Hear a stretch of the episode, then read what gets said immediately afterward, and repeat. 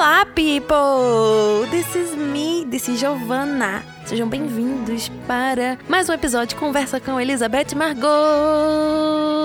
Tadam! Sou eu. Como vocês estão? Vocês estão bem? I'm fine, thank you. Gente, eu decidi fazer esse episódio de Conversa com Elizabeth Margot pra gente conversar um pouquinho sobre algumas novidades na minha vida que eu queria realmente trazer e compartilhar com vocês. Primeiro de tudo, eu queria agradecer a Renata Bueno por ter acreditado no meu trabalho. A Renata, ela entrou em contato comigo lá em maio, perguntando como é que eu tinha feito para publicar meus livros e tudo mais. E eu falei para ela: "Olha, Renata, eu fiz sozinha, né? Se você quiser, a gente pode sentar e conversar e eu fazer para você como eu fiz para os meus". E ela hiper topou. E aí a gente veio aí nesses dois meses, né, junho e julho, trabalhando incansavelmente no livro de poemas dela, Meu Ser e Teu Ser.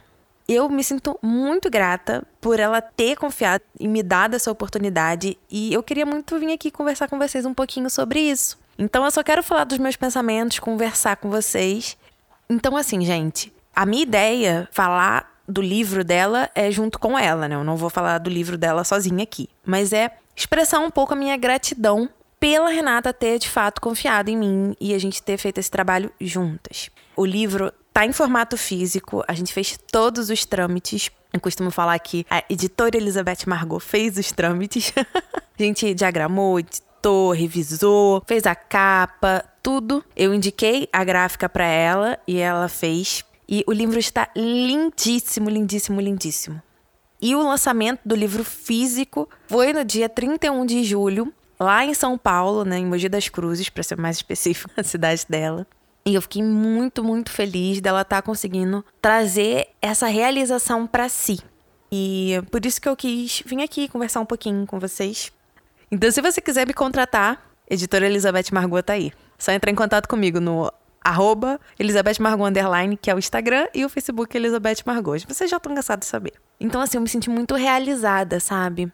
A gente colocou gravuras que representassem, né, os poemas, trabalhamos as reflexões dela, né, editamos, diagramamos, então assim, foi um trabalho muito lindo, que foi feito com muito carinho, com muito amor, com muita paciência, cuidado, zelo. Então assim, eu fiquei muito, muito, muito, muito feliz de estar tá tendo essa oportunidade. E eu tava fazendo esse pequeno episódio de Conversa com Elizabeth Margot justamente para isso, para demonstrar minha gratidão para a Renata e para todos vocês, de certa forma, né? Porque eu sei que o meu trabalho eu posto aqui, mas quem reforça ele quem me dá mais vontade de continuar são todos vocês que me escutam, né? Por isso que às vezes eu peço para vocês comentarem lá no Instagram e tal, para me dar mais esse fôlego, sabe? E esse trabalho que eu fiz com a Renata foi divino para mim.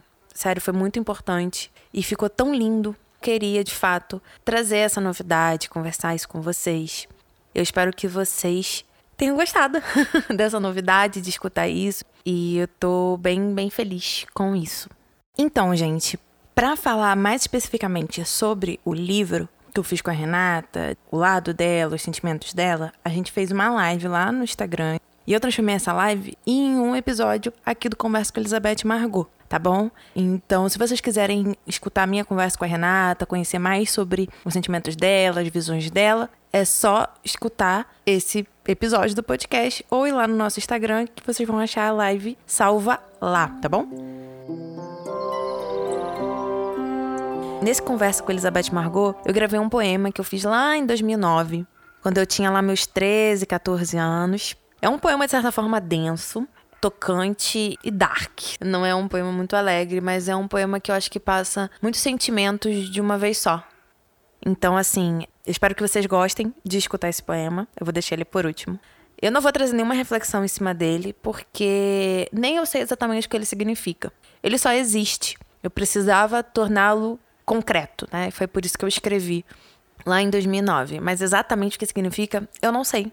Mas eu vou deixar aí para vocês escutarem e refletirem e sentirem tanto quanto eu sinto quando eu leio e tudo mais. Então, assim, eu realmente espero que vocês gostem, tá bom?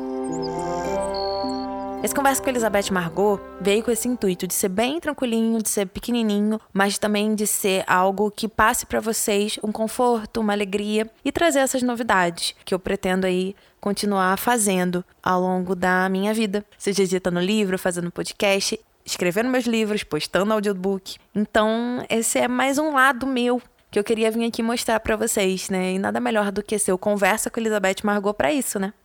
Então eu realmente espero que vocês tenham gostado dessa novidade e que fiquem atentos para mais coisas quando vierem, tá bom?